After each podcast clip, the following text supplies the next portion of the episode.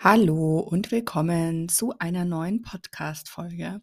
Vielleicht hast du es schon auf Social Media oder auf einem meiner anderen Kanäle mitbekommen, dass man mein neues Buch seit dem 1. Februar vorbestellen kann. Das Buch heißt ja Entspannt statt ausgebrannt und darin warten 25 Lektionen auf dich, wie du gelassener durch den Alltag gehen kannst. Und ich wollte mich an dieser Stelle schon mal bei allen bedanken, die sich das Buch schon bestellt haben. Es ist unglaublich. Wir waren gestern auf Platz 9 der gesamten Amazon Buchcharts. Also das heißt, mein Buch ist unter den neun meistbestellten Büchern, was unglaublich ist. Ähm, ja, was einen meiner größten Träume wahr werden lässt.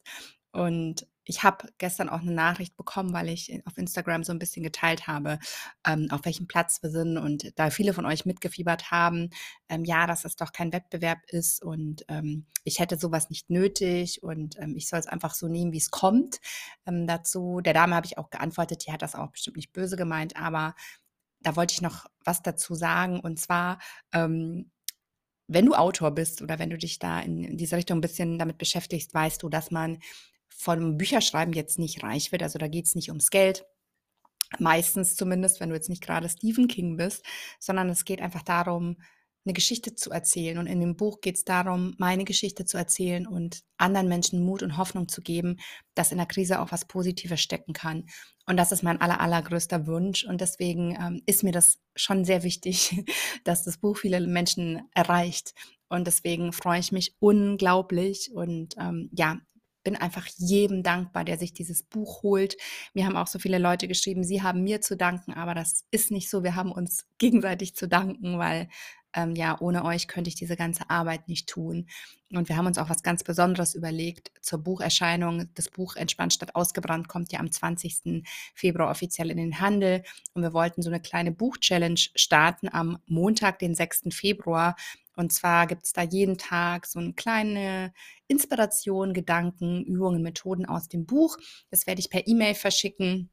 Ich packe dir auf jeden Fall in die Show Notes, in die Beschreibung von dieser Podcast-Folge den Link. Da kannst du dich komplett kostenlos anmelden, wenn du dabei sein willst. Mach es auch super gerne, wenn du das Buch schon bestellt hast. Ähm, da hat, kann jeder was von mitnehmen, sage ich jetzt mal. Und ähm, ja, ich, ich, ich freue mich unendlich auf alles, was noch kommt. In dem Buch steckt wirklich mein ganzes, mein ganzes Herz drin, mein ganzes Wissen und alles, was ich so in meinen Kursen, Workshops und so weiter gebe. Ähm, davon ist halt auch wirklich viel in diesem Buch enthalten. Deswegen, ich packe dir den Link zur Buchbestellung auch nochmal auf jeden Fall in die Show Notes. Und ich habe mir überlegt, ähm, ich teile jetzt mal keine Übung oder keine Methode oder keine Geschichte, weil das wird ja alles in dieser Challenge dann folgen, sondern ich möchte dir gerne den Prolog von meinem Buch vorlesen. Und vielleicht holst du dir jetzt eine Tasse Tee. Ähm, ich habe hier auch schon eine Tasse Tee stehen und lehnst dich ein bisschen zurück. Und ähm, ja, ich nehme dich so ein bisschen mit in meine Geschichte. Und ähm, ja, bis kurz vom Sommer 2016 war ich Chefredakteurin bei einem kleinen Verlag in München. Ich hatte in den letzten Jahren einige schwere Trennungen hinter mir. So ziemlich alle meine Freundinnen waren bereits verheiratet und hatten Kinder und ich fühlte mich verloren und vor allem wahnsinnig einsam. Auch in meinem Job war ich nicht mehr so richtig glücklich, denn ich hatte immer das nagende Gefühl, da muss doch noch mehr sein. Soll es das wirklich schon gewesen sein? Ich habe mich aber nie getraut, etwas an meinem Leben zu verändern. Aus Angst, dass es am Ende doch nicht klappt. Denn wie heißt es so schön, man muss ja auch mal mit dem zufrieden sein, was man hat. Ich kann mich noch ziemlich gut an einen Moment Ende 2015 erinnern, als mich ein Freund fragte, ob ich eigentlich glücklich mit meinem Leben sei. Ich antwortete ihm, ja, es ist ganz okay. Und er erwiderte, aber das kann doch nicht der Anspruch an dein Leben sein. Ich muss auch heute noch ganz, ganz viel an diesen Satz denken, denn das kann ja tatsächlich nicht der Anspruch an mein Leben sein. Zu diesem Zeitpunkt fiel mir im Nachhinein betrachtet das erste Mal so richtig auf, dass irgendwas an meinem Leben so ganz und gar nicht stimmte. Ich hatte große Probleme damit, Nein zu sagen, wenn ich etwas nicht wollte, weil ich ständig ein schlechtes Gewissen hatte. Und dass dies nicht unbedingt normal in Anführungsstrichen ist und es auch anders geht, war mir zum damaligen Zeitpunkt gar nicht wirklich bewusst. Meine Gefühle und Bedürfnisse verdrängte ich am Ende so lange, bis mein gesundheitlicher Zustand im August 2016 immer schlimmer wurde ich konnte so gut wie gar nicht mehr schlafen. Ich war ständig übermüdet, überreizt und mir war alles zu viel. Ich hatte fast nur noch negative Gedanken und eigentlich wirklich vor fast allem Angst, vor allem vor meiner eigenen Zukunft. Dazu kam eine fast unerträgliche innere Unruhe und Angespanntheit. Ich fühlte mich wortwörtlich wie kurz vorm Platzen.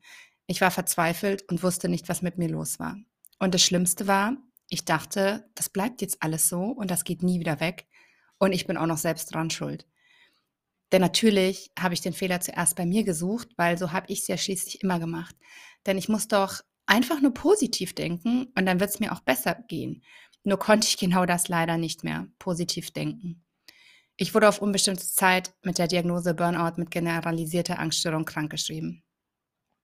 Und es folgten drei schlimme, schlimme Monate, in denen ich fast täglich mit starken Angstzuständen zu kämpfen hatte, die mich tagsüber und auch nachts aus heiterem Himmel überfallen haben. Dann gesellte sich zur Angst irgendwann eine ganz tiefe Schwere und Traurigkeit, die sich nur sehr schwer in Worte fassen lässt.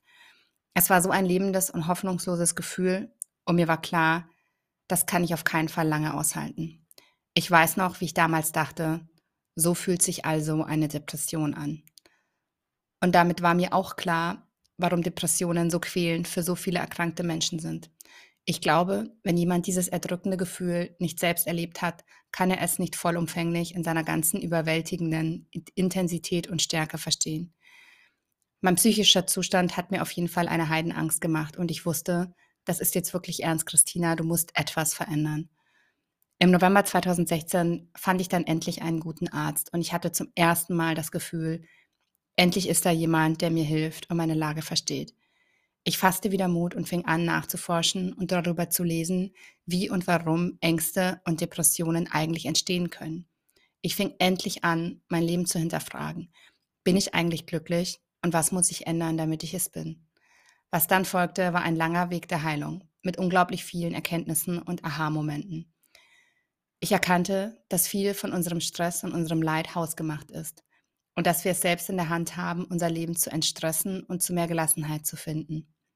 Wie das gelingen kann, habe ich dir in meinem neuen Buch in 25 Lektionen zusammengefasst. Ich möchte mit diesem Buch allen Menschen Mut machen, die das Gefühl haben, im Hamsterrad gefangen zu sein, die sich ausgebrannt und gestresst fühlen und sich nach mehr Leichtigkeit sehnen.